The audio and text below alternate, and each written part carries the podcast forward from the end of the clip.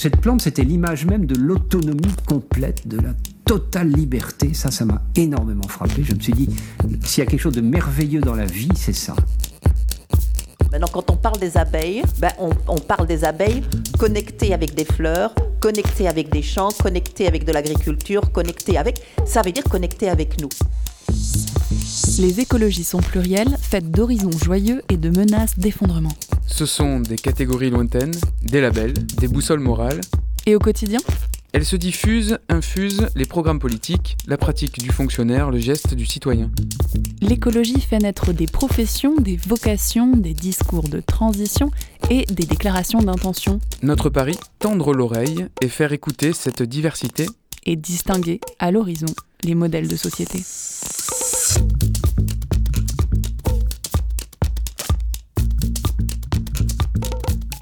Épisode 3, une plongée dans l'univers du ruisseau des Égalades. Récemment, à l'horizon, on a suivi la rencontre entre des collectifs engagés pour la défense d'un terrain situé au-dessus de l'Estac, le domaine de Miramar, et les élus de la nouvelle municipalité. Pour ces citoyens mobilisés, il faut classer ce terrain en zone naturelle et penser un aménagement du territoire plus respectueux de la biodiversité. Dans ce troisième épisode, il est aussi question d'un dialogue entre les institutions chargées de la gestion du cours d'eau et des associations engagées pour prendre soin du bassin versant d'un ruisseau orphelin, le ruisseau Caravelle-Égalade, qui n'est autre qu'un fleuve côtier. Un cours d'eau qui prend sa source dans le massif de l'Étoile en passant par Septem-les-Vallons, qui traverse les quartiers nord de Marseille et se jette 17 km plus loin au nord de la Joliette. Dégradé, bétonné, pollué par des implantations industrielles successives, aujourd'hui ce fleuve ressurgit et impose ses crues au projet d'aménagement urbain. Cette rencontre du 6 février dernier raconte justement l'émergence de nouvelles manières de concevoir les cours d'eau en France, de les renaturer, de vivre avec et de se reconnecter à leur vigueur écologique. C'est accompagné de l'anthropologue Michaela Lemeur que je me dirige donc vers la cascade des Égalades, redécouverte et aménagée par la Cité des Arts de la Rue dans un univers urbain et industriel tout à fait détonnant.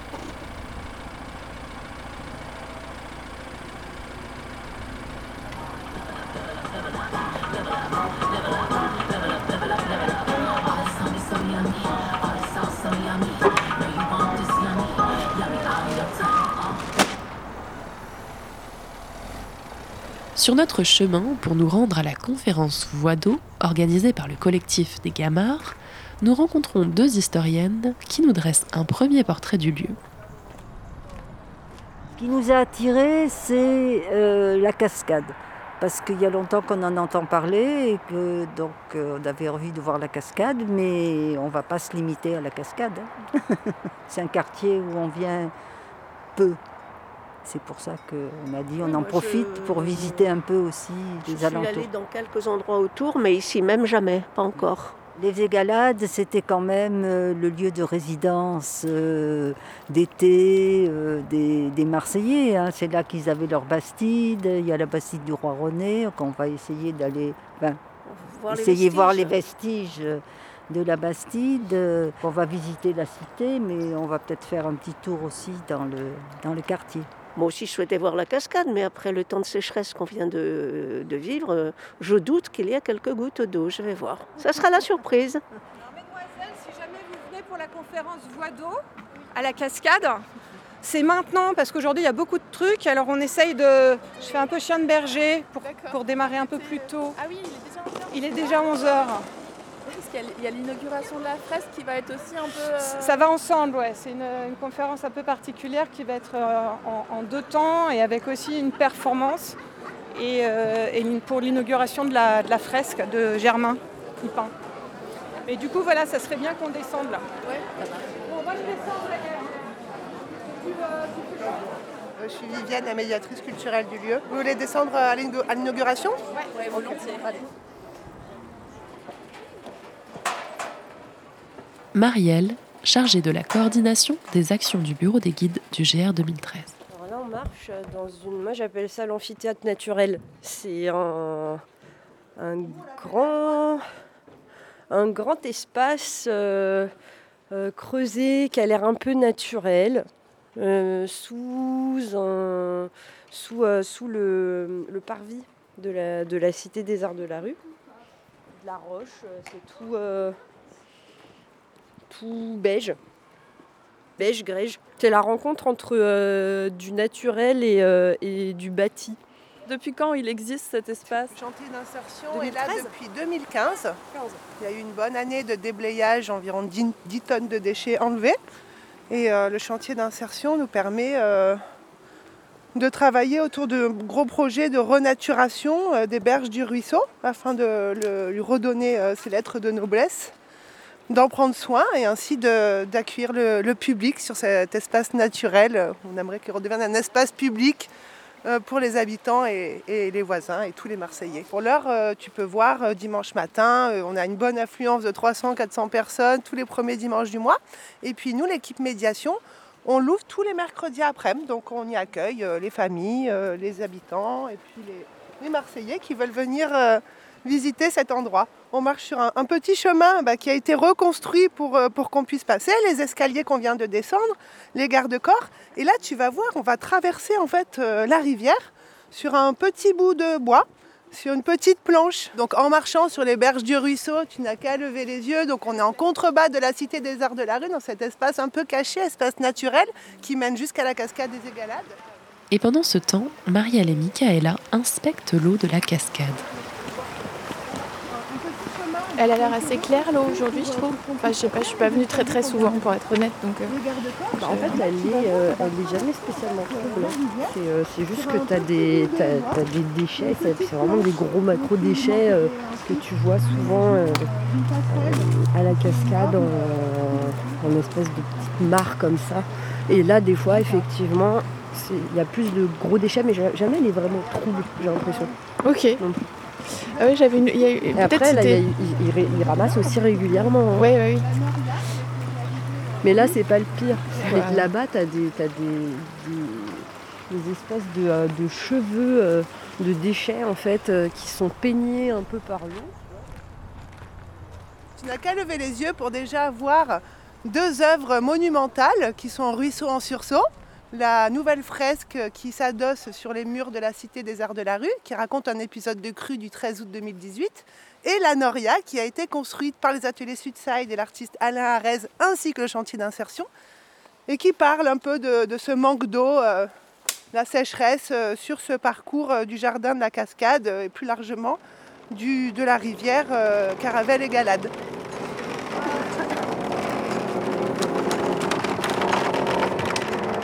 La Noria, une œuvre d'une dizaine de mètres, que l'artiste décrit comme une roue en bois rappelant l'esthétique et la taille des grandes norias syriennes, ces machines hydrauliques permettant de soulever l'eau.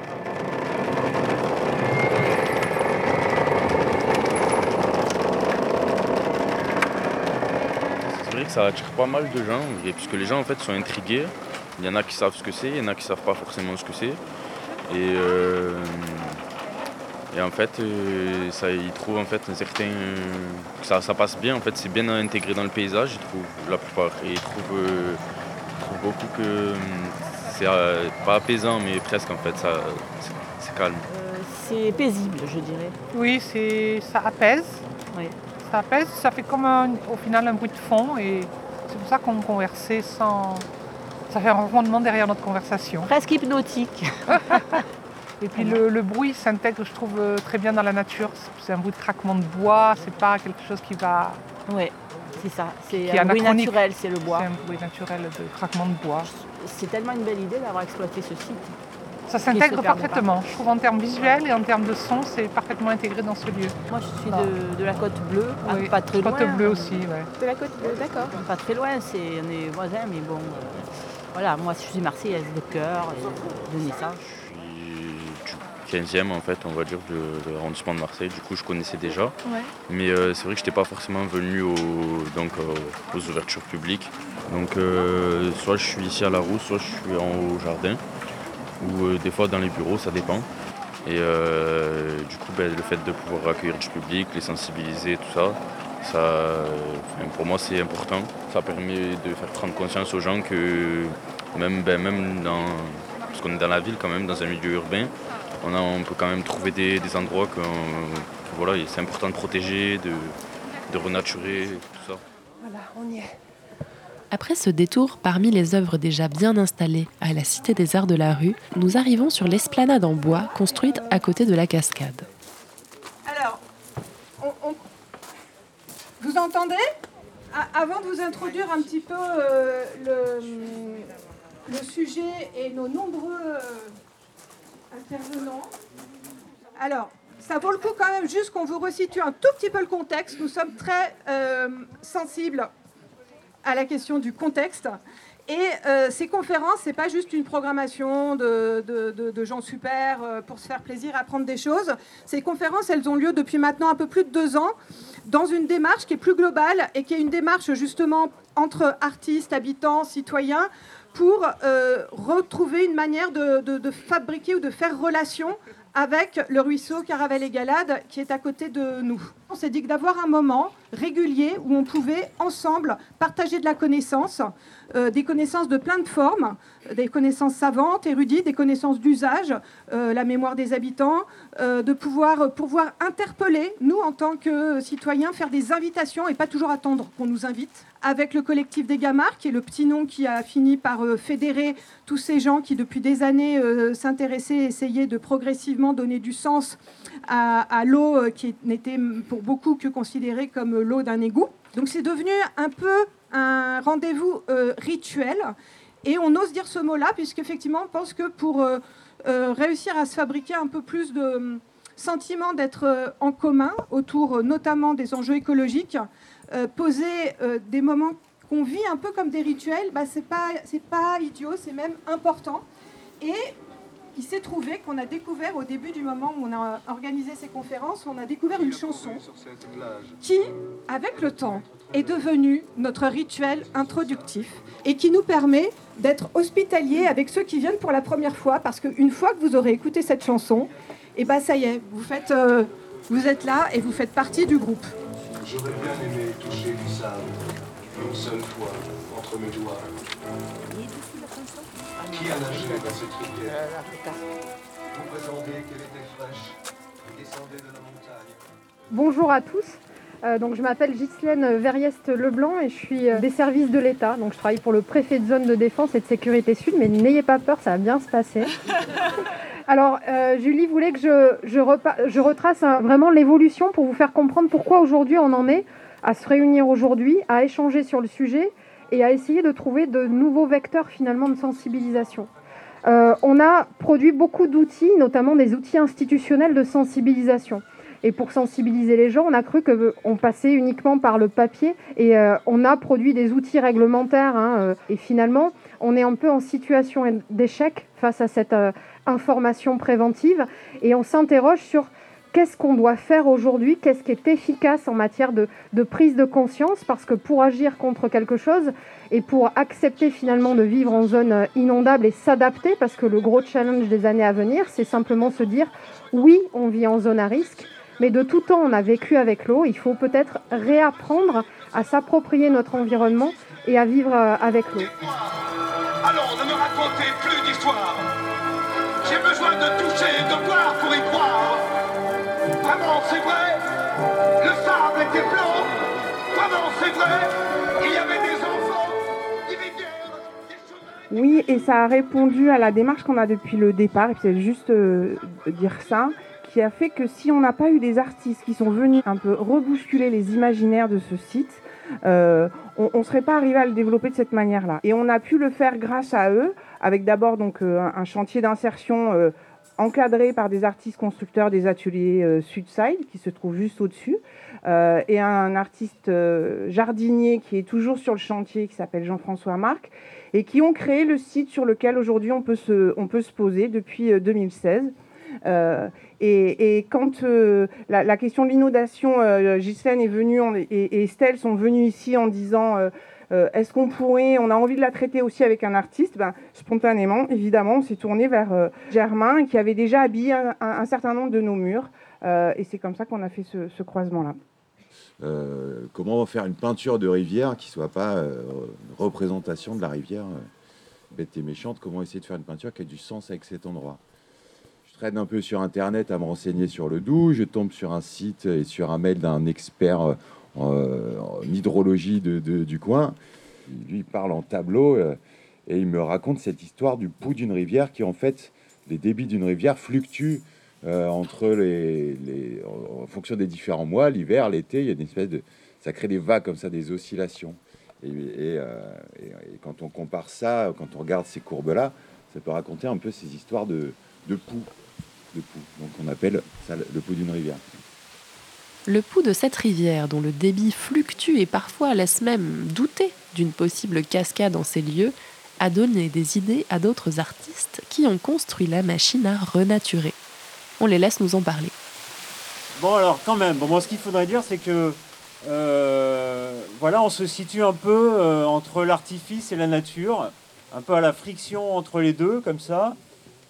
Euh, parce que c'est un peu le quotidien des artistes, et on se, on se questionne aussi sur le, bah, débordement. Effectivement, la, crue, la crue, c'est quelque chose qui a bah, dessiné le paysage, euh, qui transporte de la matière, euh, et, parfois qui nous déborde. Il y a une espèce de, rapport à l'eau.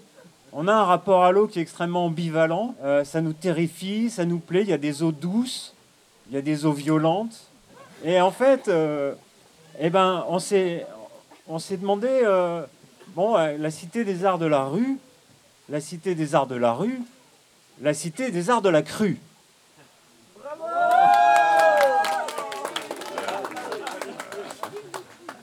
Comment on peut accueillir différemment ces débordements qui nous traversent, qui traversent les paysages, voilà, autrement que dans un rapport euh, extrêmement euh, dominant. Euh, on recherche, on cherche. Voilà.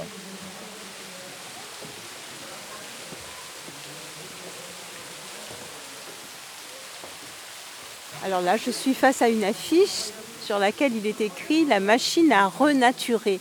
C'est original, je ne sais même pas si le mot existe, mais ça attire le regard. Cascade des égalades, euh, oui, il y a écrit aussi la Cité des Arts de rue, puisque ça se passe là. Et il y a une petite mention d'un débit de 70 litres seconde.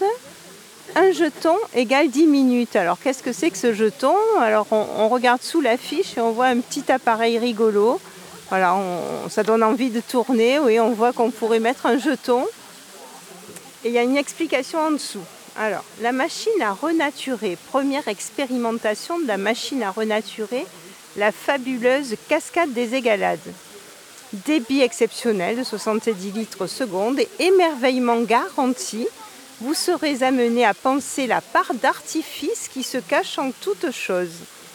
Vous serez conduit dans l'imaginaire de la matière, du risque d'inondation, des eaux abondantes et des rêves une proposition expérimentale de JF Marc et de S Manildo. Et nous la voyons couler cette cascade. Elle vient juste de se mettre en action puisque voilà, c'est j'ai assisté à, effectivement une manipulation d'une espèce de, de, roue là qui ouvrait tout un, un réseau d'eau et on a entendu le bruit de cette cascade et on a été plusieurs à venir la voir. Là, on est au pied de la cascade et c'est très beau. Ah, nous assistons à un débordement direct. Alors quels sont les bons comportements en cas de débordement? N'oubliez pas que l'acteur, le citoyen est acteur du, de la prévention du risque inondation. Je vois que vous restez à regarder le débordement se faire. Alors, quels sont les trois bons comportements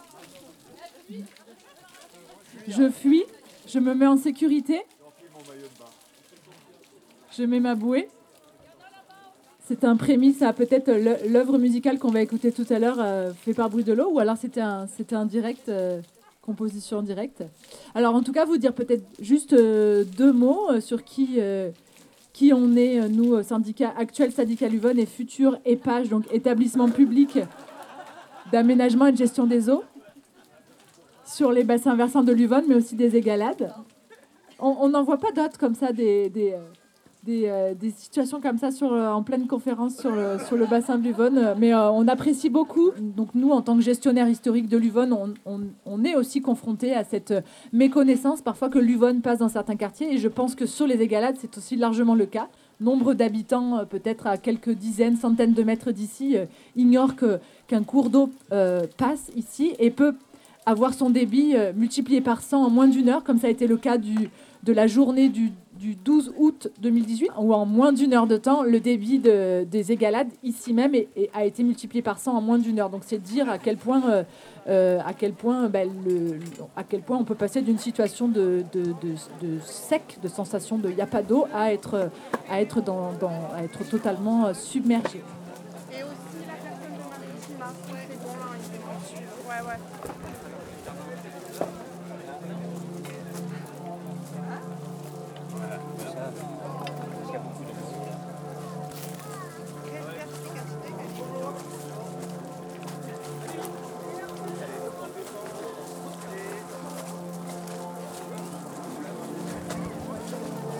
Ah ouais, là, ouais, vous m'avez manqué. En fait, je dis ça va, mais en fait, je suis, pas... je suis quand même un petit ça va. Je dit, mais ça va, ça va. Ça fait trois mois, ouais.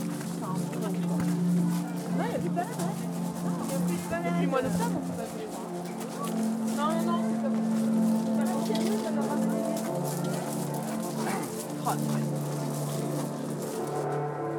C'est génial, on voit les autres en face. Oui, il y a un spectacle là, c'est ça? Ouais, il y a un spectacle à la Cité des Arts de la Rue qui part en même temps, qui s'appelle Boat dans le cadre de l'Inter-Biac. Et donc on est chacun des deux, j'adore cette vue là parce qu'on est chacun des deux versants à peu près à, haute, à même hauteur. C'est une des premières fois que je, je monte ici. D'habitude on est un peu plus bas au niveau du jardin de, de la cascade, mais là au pied de, du Clos des Figuiers, on est vraiment à même hauteur que notre ombrière de la cité. Donc moi je m'appelle Aude Vandenbroek et je suis, je suis secrétaire générale de la structure de coordination puisqu'à côté des dix euh, euh, associations culturelles artistiques de la cité, il y a une asso de coordination sur le lieu.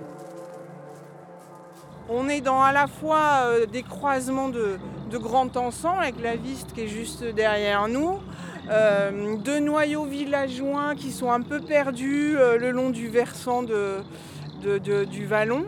des usines, puisqu'on a une des dernières usines de savonnerie de, Marseille, une des trois dernières, avec la savonnerie du Midi.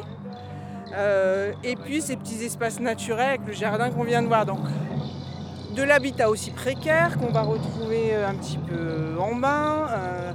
tout ça fait un mélange qui fait que bah, c'est assez. Ce qui est très intéressant, c'est de. On, tisse des, des liens, quoi. On, essaie, on tire des fils à chaque fois que c'est possible. Nous voilà donc à l'orée de l'inauguration de la fresque, accompagnée d'une démarche artistique sonore qui reprend les courbures de la crue. Des données scientifiques, j'ai proposé à Vincent de, de mettre en musique ce mural.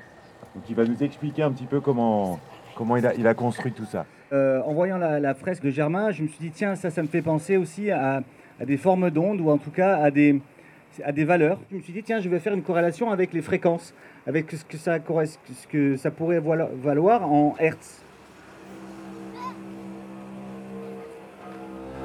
Vu que les fréquences, c'est de la vibration, les vibrations, c'est de la musique, et euh, en faisant des, essais, je me suis dit, tiens, ça, ça fait une partition. J'ai composé ça avec des synthétiseurs, c'était quand même, ça restait un petit peu froid, un petit peu théorique, et je me suis dit, tiens, on va l'orchestrer, comme vous l'avez entendu là à l'instant, euh, avec euh, différents instruments virtuels ou, ou, acoustiques, dont il y a des batteries, des percussions, des cymbales. Et j'ai fait jouer un violon virtuel qui a vraiment joué cette partition-là de, notes qui montent, qui ne cessent de monter et qui descend et qui remonte. Assez rapidement, on arrive sur les pics qui, en effet, en, en temps réel, en une demi-heure, on, on, fait déborder le, les égalades, mais là, c'est en quelques secondes parce que, évidemment, j'ai réduit le temps pour que ce soit un peu plus pop, on va dire. voilà. On écoute le violon alors et, en regardant, euh, plus c'est haut, plus c'est aigu.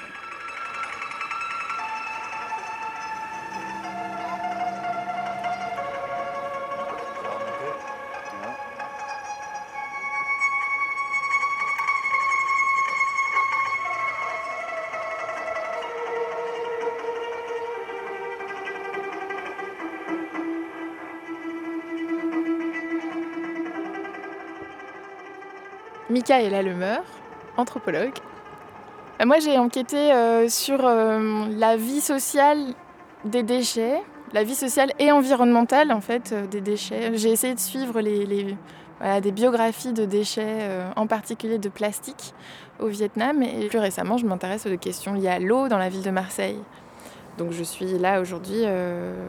J'assiste à l'inauguration de ce- cette fresque qui se trouve devant nous. Et en fait, euh, si on regarde euh, l'histoire des implantations industrielles, elle se passe souvent à côté des, fleuves et des rivières, euh, ou à côté des espaces où on peut évacuer.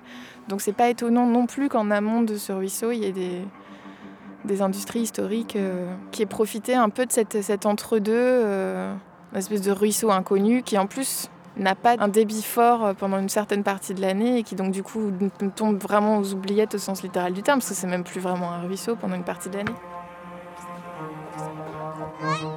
Et du coup, ce, terrain au Vietnam, ça m'a amené à pas mal euh, réfléchir à bah, ces rapports entre urbanisation, industrialisation et euh, à la transformation de ces espaces qui, au départ, euh, on peut les qualifier de naturels, mais ils sont, voilà, ils sont transformés par les activités humaines de, très très longue date, hein, de toute façon. Donc il y a des strates comme ça historiques qui, se, qui se superposent et.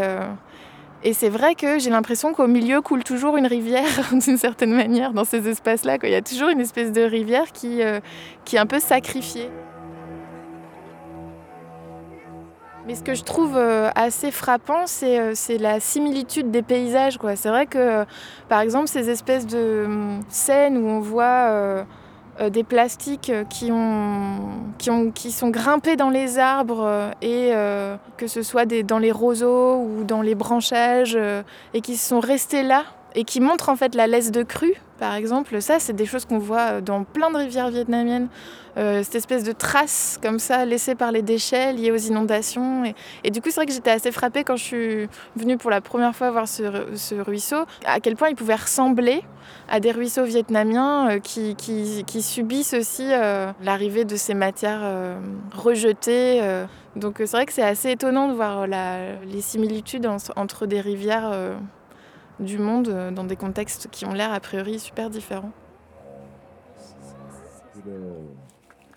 le morceau du ruisseau. Voilà, c'est un, un morceau, euh, une peinture, euh, une crue. voilà. Au futur hit parade, bien sûr. L'inauguration de cette fresque pose alors la question de la perception. Comment cette peinture, qui a pris forme sur le mur de la Cité des Arts de la rue, est-elle perçue par les habitants du quartier? Donc nous, on est parti à 5-6 gamards, on est allé voir les voisins, donc les entreprises qu'il y a autour, mais aussi juste en face, il y a deux résidences. Moi, je m'appelle Marine, je fais partie du collectif des gamards, d'Hôtel du Nord et puis de tout ce qui se fait euh, autour du ruisseau, voilà. Et, euh, je suis plus portée sur la médiation, euh, la médiation euh, scientifique autour du ruisseau. Et du coup, notre idée, c'était comment faire du lien, comment essayer de relier cette fresque au vécu et euh, à ce que ont déjà vécu les gens, ou à ce qu'ils connaissent de l'eau. euh, voilà, et donc à partir. alors, les questions, c'était des questions aimez-vous cette œuvre? C'était des questions un petit peu générales. Et nous, on voulait essayer de les relier à ce que nous, on fait d'habitude aussi, qui sont. Euh, C'est plutôt euh, l'histoire de la cascade, c'est tous les enjeux de renaturation, c'est euh, les futurs parcs aussi qu'il va y avoir, les parcs inondations des, euh, des Égalades en 2026, celui de Bougainville, toutes les questions de marché autour du ruisseau, créer des imaginaires. Et donc, voilà, on est parti, on a toqué aux portes, on a parlé de tout ça et ça nous a amené à plein de conversations, que ce soit le dérèglement climatique, que ce soit euh, bah, quelqu'un qui va nous parler aussi de son oued euh, en Algérie parce qu'il est là depuis des années mais qu'il a grandi euh, autour de l'eau, Euh, quelqu'un qui va nous parler de son rapport aux égalades euh, parce que petit s'est baigné dans le ruisseau ou sinon parce qu'aujourd'hui il connaît la cascade et qu'il aime beaucoup venir euh, euh, le mercredi après-midi quand c'est ouvert ou sinon euh, qui est venu il y a longtemps et qui aimerait bien revenir parce qu'ils ne savent pas toujours aussi que la Cité des Arts de la rue c'est ouvert voilà. Et donc ça nous permet de parler de toutes ces choses là et de vraiment créer un lien et des chemins entre euh, les voisins euh, jusqu'au ruisseau et euh, on s'est rendu compte à quel point en fait c'était important ce travail de médiation pour arriver à ce que l'œuvre euh, devienne présente et aussi tout ce qu'ils connaissent déjà sur l'eau pour que ce soit hyper présent à eux et que ça émerge à nouveau euh, dans, les esprits et qu'ils puissent se l'approprier. Un pas, une pierre, un chemin qui chemine, un reste de racines. C'est un peu solitaire, c'est un éclat de verre. Cette rencontre entre démarche artistique sensible et gestion des inondations était au cœur de la table ronde organisée pour l'émission À l'horizon. Nos invités ont ainsi pu détailler leur vision de la renaturation du cours d'eau et leurs aspirations respectives. Bah, moi, je m'appelle Aude Mondenbroek et je travaille donc à l'association de coordination de la Cité des Arts de la Rue, qui euh, avait euh, découvert, qui est hérité de cette parcelle sur laquelle se trouve aujourd'hui un jardin, qui est celui qu'on appelle le jardin la Cascade, mais qui au départ n'était pas du tout investi sur ce site-là et qui a été découvert par des artistes qui sont allés farfouiller au milieu des déchets de la végétation il y, a, plusieurs années de ça et qui ont commencé dans le cadre de Journée européenne du patrimoine à ouvrir les chemins. Euh, guidés par Christine Breton, euh, en défrichant, euh, donc ouvrir les chemins et mentalement et physiquement, en défrichant, débroussaillant et permettant à nouveau un accès à, cet, objet assez sublime qui est, cette cascade. Et à partir de là, voilà, la, cité essaye d'accompagner cette euh, démarche de rendre à nouveau visible cet espace naturel quand même très singulier, cet élément de patrimoine naturel, euh, mais qui, euh, voilà, dont les, générations d'hommes avaient un petit peu oublié sa valeur en tout cas et, on l'accompagne voilà, de différentes manières. Euh, euh, ça a été avec des chantiers école de l'ADAP et puis par un chantier d'insertion qui permet de pérenniser un peu plus la présence et l'entretien de ce site-là. Euh, l'accompagnement et puis la contribution collective des gamards pour faire aussi que voilà, tout ça fasse, fasse émulation et, permette de, se diffuser à l'ensemble du cours d'eau. On est depuis euh, maintenant 5-6 euh, euh, ans dans une dynamique de trouver aussi des endroits de partage de ce lieu-là avec, avec la population et avec les enjeux de ce territoire-là, tout en préservant les espaces de travail des artistes. Donc dans ce, cette façon-là de faire ratatouille, non l'Aioli, euh, que, le bureau des guides euh, euh, active, on, s'y retrouve et on essaye d'y prendre notre part aussi. Mais voilà, Julie, sûrement, elle va nous raconter tout ça. Je m'appelle Julie Demeher et je fais partie donc de ce collectif qu'on appelle les Gamarques. Et, et puis, je, suis aussi très impliquée dans deux aventures qui s'appellent le Bureau des guides du GR 2013, qui est une association qui accompagne la pratique de la marche euh, issue euh, de ce sentier qui a été créé en 2013 et puis d'une coopérative d'habitants qui s'appelle Hôtel du Nord et qui depuis bien longtemps aussi essaye de travailler par la marche et par euh, des histoires, une manière de, recollectiviser des connaissances et une, une, appétence joyeuse, aller se rencontrer et voir ce qu'il y a juste à côté de chez nous. Et en l'occurrence, il y avait un ruisseau. Alors, je suis née riveraine du, ruisseau. Euh, dans, le, dans, le, dans, dans le rituel qu'on met au départ, là, quand il y a la chanson de Johnny, mais qui s'est baigné dans cette rivière Rituellement, il faut absolument que je crie Moi Parce que pour moi, ça fait partie du rituel, parce que c'est une réalité. C'est Agnès, j'appartiens euh, au collectif Hôtel du Nord, mais aussi profondément de par le cœur au Gamard bien sûr. On peut me trouver aussi bien euh, dans la fabrication du sage de l'arc que SOS Durance Vivante. Euh, tout ça, pour moi, c'est une biorégion et ça prend du sens. quoi. Ça s'est construit autour de la remontée de la rivière. Euh, organisée par le bureau des guides où en fait on, s'est rencontrés sur le territoire de Septembre. Moi j'ai rencontré pour la première fois Aude. On s'est dit quand même on est au bord de la rivière tous et on voit ce qui se passe. Et quand ça arrive, euh, quand ça part d'en haut, on voit ce qui arrive en bas. C'est important de, le faire ensemble. Isabelle Dor, moi je fais partie euh, du collectif des Gamards et euh, de Hôtel du Nord et de l'association Action Environnement à Septem et environ, qui est membre de France Nature Environnement. Donc la, rivière, elle passe euh, ben, en bas de chez moi et donc euh, elle fait partie de notre vie et voilà, c'est pour ça que je fais partie de ces collectifs. Et puis au, niveau professionnel, je, m'occupe d'emballage et de déchets d'emballage, donc euh, ça m'a aussi rapprochée. Et juste pour la renaturation, à septembre, la renaturation, euh, sûrement enfin, au niveau de la mairie, ils y réfléchissent euh, à travers la, trame turquoise. Mais nous, en tant qu'association, c'était surtout euh, faire prendre, remontrer qu'il y a de la nature en ville, en fait, aux gens, juste qu'ils voient que c'est une rivière, en fait. Ça serait juste mon, objectif, c'est qu'ils sachent que c'est pas un, un égout, mais que c'est bien une rivière. Voilà. Après, tout le reste, c'est pas grave si ça devient pas un fleuve où on peut à nouveau pêcher des écrevisses, mais euh, on pêche déjà des gamards, c'est pas mal. Moi, c'est euh, Antoine euh, et je fais partie du collectif des Gamards depuis deux ans. Moi, initialement, j'ai plutôt une formation qui est en philosophie des sciences, où j'ai étudié la philosophie des sciences à Bruxelles. Et euh, je suis arrivé à Marseille un peu sur des enquêtes euh, autour de, euh, de pratiques de biologie de la conservation dans le milieu marin. Tous ces mots-là qui, en fait, peuvent encore vouloir dire beaucoup de choses. En fait, renaturation, euh, gestion concertée, euh, ou ces mots-là qui, en même temps, c'est euh, des intentions qu'on peut sentir dans plein d'endroits différents et de plein de manières différentes. Tiens, de quelle, quelle renaturation, entre guillemets, on a envie de parler, de pouvoir dire que certes, la renaturation peut aller euh, avec des euh, gros travaux, parce que parfois c'est nécessaire de, de euh, reméandrage qui vont impliquer peut-être des pelleteuses ou des choses comme ça, mais aussi de fabriquer une sensibilité que la renaturation, elle peut passer par des choses beaucoup plus infra, beaucoup plus de l'ordre du jardinage, beaucoup plus de l'ordre de petites actions ponctuelles situées tout le long du lit et, d'imaginer plus des, des, choses comme ça qui ont plus quelque chose à voir avec quelque chose de l'ordre du soin quotidien et, euh, et cette notion de gestion concertée.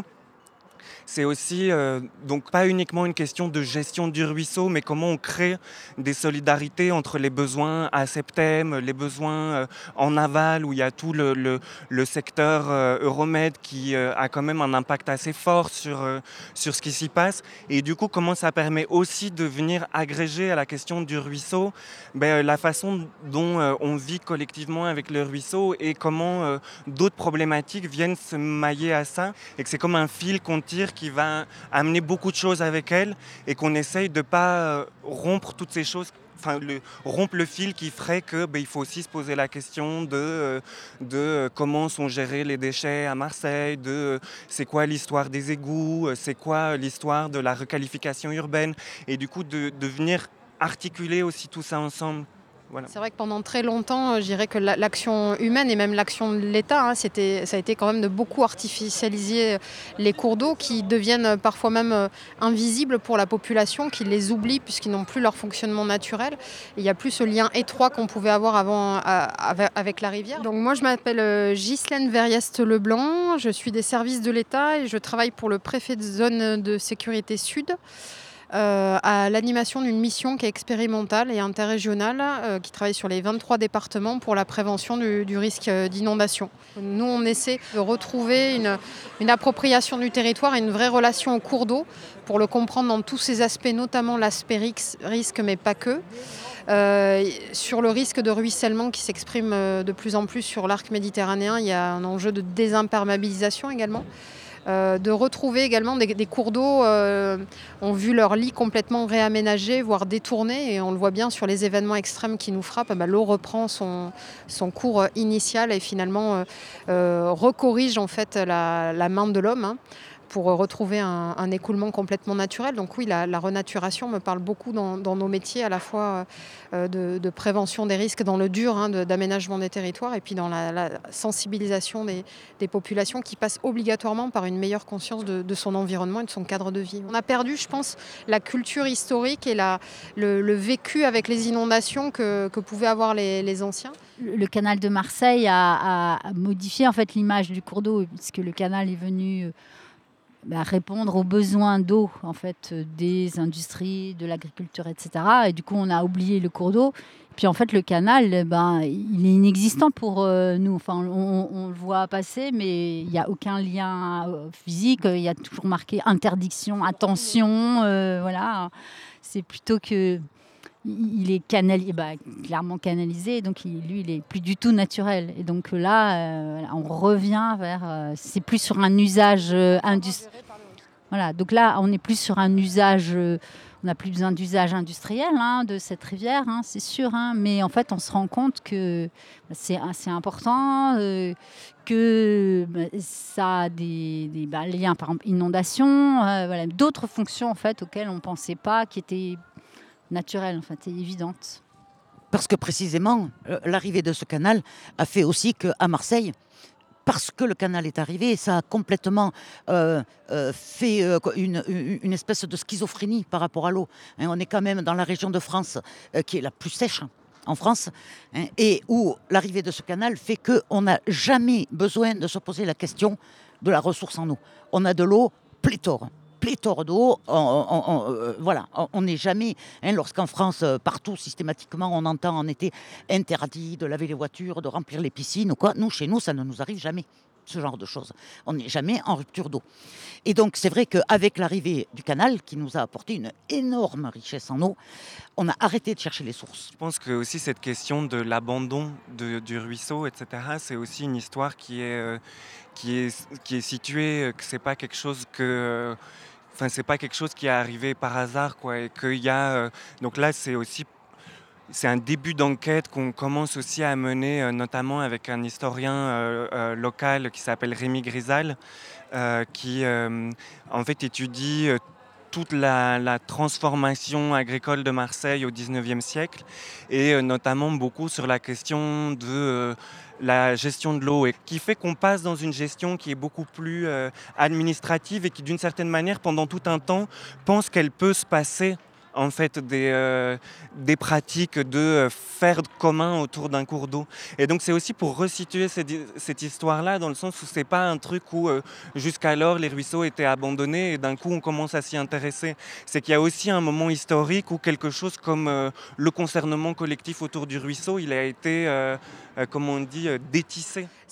Très très important pour nous, un, acteur institutionnel, d'aller vraiment au contact du terrain, euh, d'écouter euh, voilà, quel, est le quotidien euh, aujourd'hui de, ces territoires, dans quelle démarche va s'inscrire notre démarche de prévention, quelles sont les énergies en présence, les, forces, les faiblesses, les attentes, et, d'avoir également, même si aujourd'hui l'État reste l'acteur légitime hein, sur la prévention des, risques d'inondation, il y a une vraie volonté quand même de, de transfert et de co-responsabilisation de l'ensemble des acteurs collectivités euh, et citoyens. Et je pense que, euh, on l'a vu avec la crise sanitaire, on n'est plus forcément l'acteur le plus crédible. Euh, et qu'en euh, en agissant seul, euh, bah, c'est peine perdue. Et de toute façon, l'action face au risque d'inondation et au changement climatique est une action collective. Et l'État se doit de travailler aux côtés des acteurs et, au plus près du terrain avec les citoyens qui sont concernés au premier chef, puisque c'est d'eux dont on parle hein, quand on veut les protéger. Et, c'est eux qui vivent au quotidien à côté de ce cours d'eau avec ses, ses bénéfices et, ses inconvénients. Au point où on en est, de toute façon, si on ne trouve pas des manières de faire un peu les, choses ensemble et pas rentrer que en silo de d'un côté la renaturation, de l'autre côté euh, euh, la, mise en scène artistique, de l'autre côté euh, la lutte citoyenne qui revendique je sais pas quoi. on sait bien que ça suffit pas en fait. Et moi je trouve que c'est ça qui est assez joli dans la situation dans laquelle on est, qui est un peu improbable. C'est parce qu'aussi il y a eu un état d'abandon institutionnelle euh, des quartiers nord en général et euh, de cette rivière en particulier qui devient presque emblématique de ce qui s'est passé pour l'ensemble du, territoire. L'hypothèse, et ça c'est l'avenir qui le dira, qu'on va peut-être pouvoir fabriquer à la fois des réponses à la question de la renaturation, à la question de l'inclusivité sociale sur des enjeux de renaturation et, et sur d'un seul coup l'apparition de ce qu'on appelle, ils appellent ça une gestion concertée. Euh, qui euh, va prendre peut-être d'autres formes. Euh, qu'aucun d'entre nous, je pense, n'est capable aujourd'hui de, les nommer. C'est des pistes qu'on ouvre et, c'est à ça là qu'on assiste un peu tous en direct, quoi. Je, voulais juste, par rapport à ce que dit Julie là, c'est un peu comme euh, le passage de la mer Rouge qui est la fondation d'Israël. Ça, ça fait penser, nous, ça nous a vraiment un peu fondé cette remontée de la rivière. Et à tel point que le, justement le syndicat demande pour qu'on commence vraiment à travailler ensemble, nous a demandé de faire aussi une remontée avec eux. Donc on, sent bien que c'est un, la marche, euh, c'est vraiment quelque chose. Euh, voilà, de mettre les pieds dans l'eau. Voilà, vraiment, je pense que c'est important. Ce que tu disais me faisait repenser euh, aussi à la question sur euh, l'arrivée du syndicat mixte du bassin versant de l'Uvaune. Euh, il y a un vrai intérêt à ces structures-là. Et en fait, nous, ce qui est marrant, c'est qu'aussi, on est à un endroit où, où on peut se permettre de voir aussi ailleurs. Il y a plein d'autres dynamiques euh, qui, attrape ces questions-là de solidarité de bassin versant, euh, d'enjeux euh, sur fabriquer des politiques de l'eau et qui essaye notamment pas mal de de, euh, réimplanter l'imaginaire de biorégion et, euh, et comment euh, l'eau, elle structure aussi des bassins versants et que ça va dessiner des écosystèmes particuliers, etc. Et que ça, c'est quelque chose qui nous intéresse beaucoup. Et donc la prochaine voie d'eau, qui sera début mars, là, le premier dimanche de mars, ce sera deux personnes qui nous viennent de Tours, qui s'appellent Sophie Gosselin et euh, David euh, G. Bartoli, et qui sont euh, pris dans tout le processus des assemblées de Loire, qui sont liées au Parlement de Loire et à toutes les réflexions sur qu'est-ce que ça peut vouloir dire d'inventer des manières de faire Parlement autour d'un cours d'eau, enfin, et là en tout cas d'une entité aussi massive que la Loire, et juste nous partager aussi toutes les réflexions, toutes les manières dont ils essayent de travailler là-dessus, et donc là c'est aussi un truc qui est plus pris qui n'est pas institutionnel, qui est une espèce de euh, projet de spéculation institutionnelle collective. Et, euh, et, du coup, on a très hâte de voir comment euh, toutes ces histoires-là vont pouvoir nous inspirer et continuer à nous déplacer dans nos pratiques.